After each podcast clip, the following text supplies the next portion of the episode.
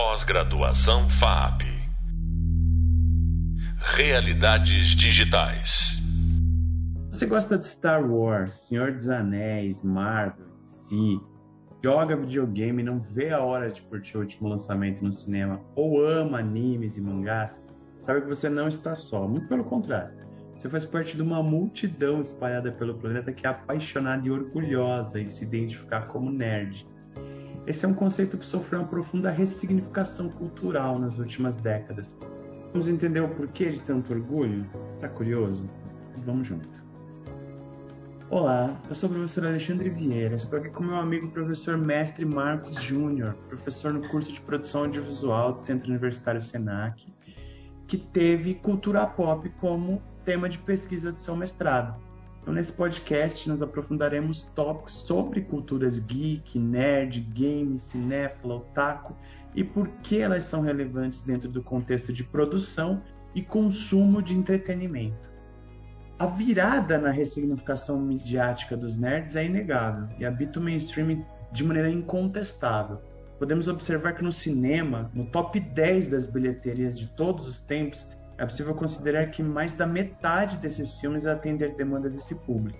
Quando o assunto é a indústria de entretenimento, esse é o público.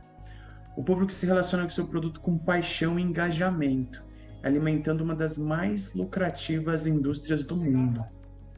É, eu gostaria de agradecer muito a presença do professor Marcos e gostaria de começar perguntando o seguinte, Marcos. Uma das coisas que eu acho que que é interessante a gente pensar a respeito, talvez você ajude a gente a entender, é que assim, essa definição né, da cultura pop, ela guarda em si muitos nichos diferentes, né?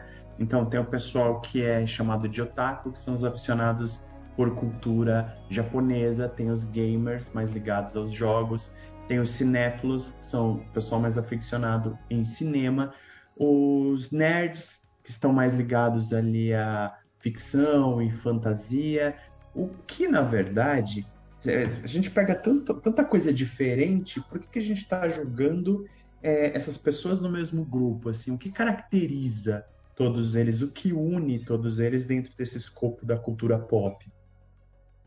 É, eu acredito que, principalmente, assim, a gente pode colocar a cultura pop aqui na, no pós-moderno, na modernidade líquida, é, no contemporâneo, sei lá, chame como quiser, a questão midiática mesmo, né? A tecnologia é questão midiática. Todos, todos esses é, elementos eles vão, eles vão converger para vão convergir para para para mídia, seja ela a mídia a, seja ela não, seja o suporte na verdade, seja o computador, o celular e aí a própria internet vai facilitar. Então, por exemplo, você vai ter essa, essas inter, intersecções, né? Sei lá, o cara que assiste a pessoa que assiste anime, por exemplo, ela tem um streaming para ela assistir. Ela não precisa ficar presa num canal específico, por exemplo. Então ela pode assistir isso num, num streaming específico. E esse streaming ele vai acabar sendo, sei lá, passando numa, num tweet da vida. E dentro ou dentro do Twitch tem pessoas que fazem o seu próprio streaming para as pessoas assistirem. Então, acredito que essa intersecção tecnológica, midiática, vai unir todo mundo. Né? Então você consegue acessar todas as culturas no mesmo lugar, se a gente pode dizer isso. Quase, quase, quase a caixa preta que, que é proposta pelo Jenkins, quase. É, esse é o primeiro ponto. O outro ponto é que você não consegue mais diferenciar. Uh, você vai ter, você pode chamar isso de tribos ou de preferências, sei lá, mas uh, você vai ter uma, uma abertura muito grande. Né? Então, é, é, foi, é, o tema do meu do estudo do meu do meu mestrado que são as as, as inter, intertextualidades, né? Então você vai ter as referências dentro de vários lugares. Então, por exemplo, dentro de um filme ele pode fazer uma referência a um anime, por exemplo. Não, não só a referência ao nome, mas também pode ser uma referência visual. Então eu acredito que as, as as intertextualidades ou a meta, como o pessoal fala, né, a metalinguagem, também acaba unindo. Então, você, para você poder participar desse, ah, dessa cultura pop, você precisa saber de tudo. Então, acaba, é, as fronteiras acabam ficando todas meio borradas assim, né? Então, eu acredito que esse seja esses dois pontos, né? a intertextualidade entre as, as diferentes as diferentes gostos e também a tecnologia que permite que você navegue independente da, da, da sua tribo ou da sua escolha, da sua preferência dentro da, da cultura pop. Eu acredito que tudo acaba ficando meio mesclado.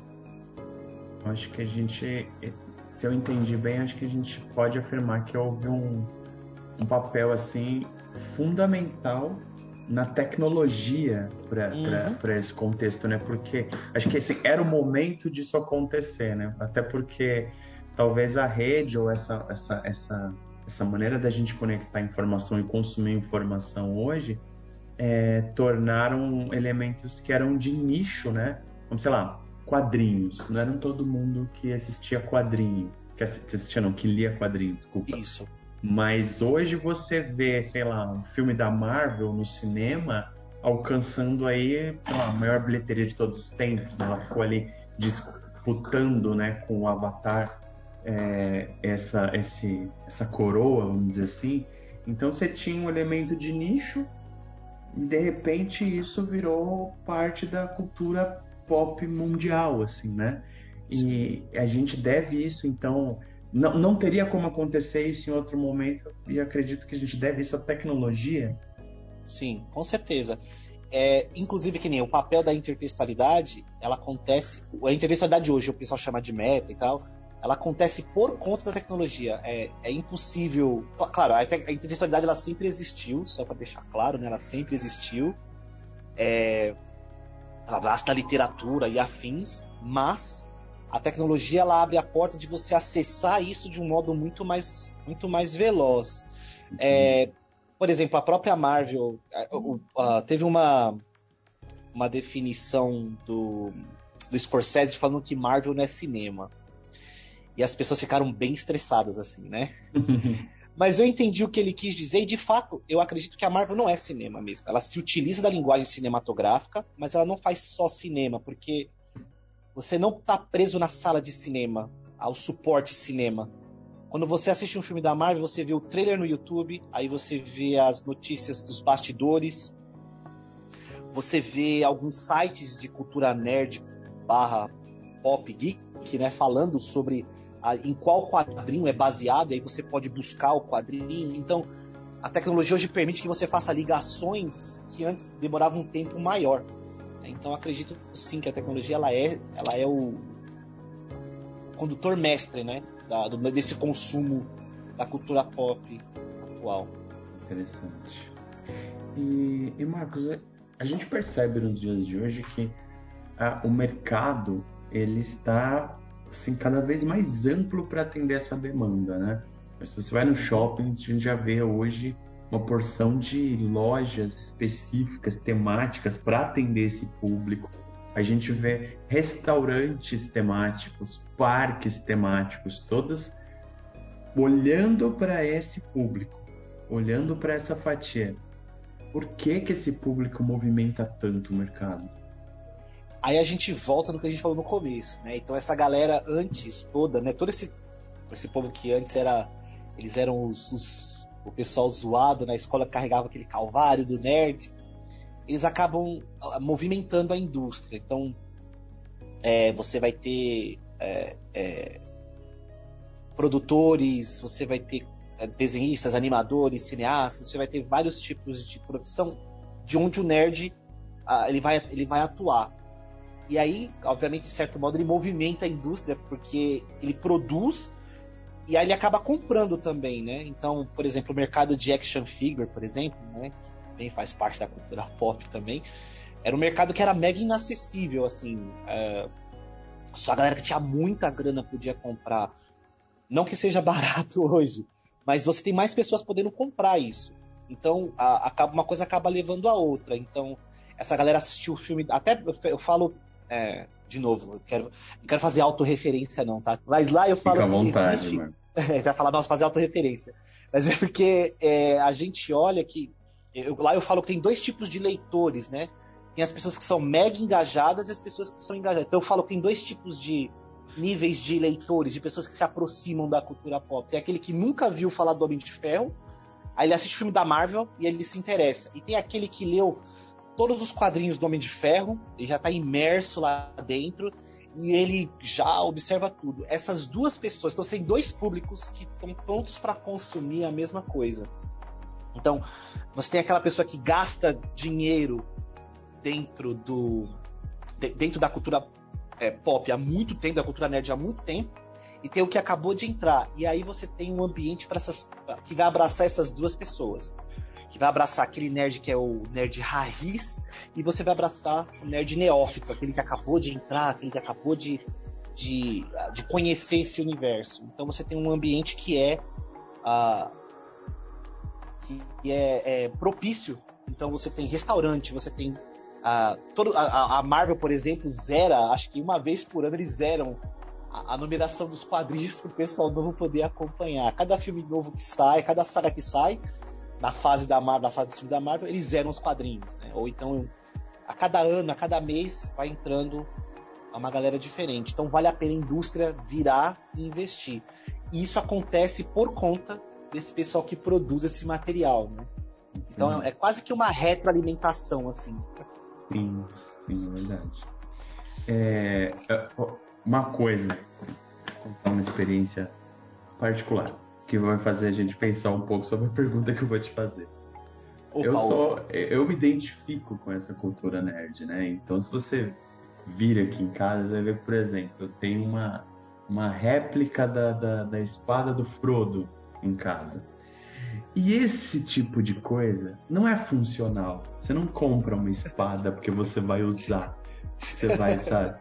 É, então, é, você usa isso como se fosse uma bandeira, né? Como se fosse um estandarte. Dá pra gente dizer, então, que esse consumo ele, ele existe para construção de uma identidade dentro da cultura nerd? Com certeza absoluta. Eu, assim, você é o da espada, eu sou dos quadrinhos. Se você for na minha casa, tem um monte. E a minha mulher fala assim, pô, mas, pô, cara, mas você não vai ter tempo de ler. Eu falo assim, mas eu quero ter, para deixar ela lombada bonitinho. Depois eu vou ler, não tem problema. E você tem toda razão. É sim um estandarte, é uma construção. Porque é, é, eu acho que é para tornar físico essa, essa, esse desejo, esse consumo que não é só de produto. Tem a parte do produto, é claro, né? Seja o filme, seja a, a, tem a parte do dinheiro, na verdade, né? Quero dizer, então você vai consumir a parte do dinheiro, mas você tem, também tem um consumo cultural. Então, como é que eu vou transformar esse consumo cultural, que é completamente metafísico? Não tem como eu relativizar, eu consumo cultura. É, como é que você consome? Como é que você mostra que você consome essa cultura? Aí é com a camiseta, é com o quadrinho, é com os, as, as, as espadas, né?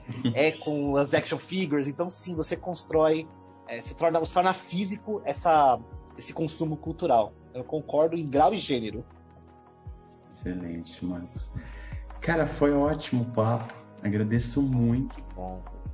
É, gente gostaria de encerrar esse papo com o professor Marcos, dizer que o vídeo Cultura Pop Narrativas Imersivas dessa disciplina, é, nós conversamos sobre aspectos que caracterizam e dão relevância à cultura pop no âmbito de linguagem, consumo e produção de conteúdo. E podemos perceber o quanto o comportamento dessas comunidades geram demandas que movimentam a economia e a produção cultural. É, o papo que nós tivemos com o professor Marcos expande um pouco essa percepção e se vocês quiserem se aprofundar, leiam o tema no item Cultura do Entretenimento no e-book. Espero que vocês tenham aproveitado bastante o nosso papo e até a próxima. Muito obrigado, professor. Até a próxima, eu que agradeço. Pós-graduação FAP Realidades Digitais.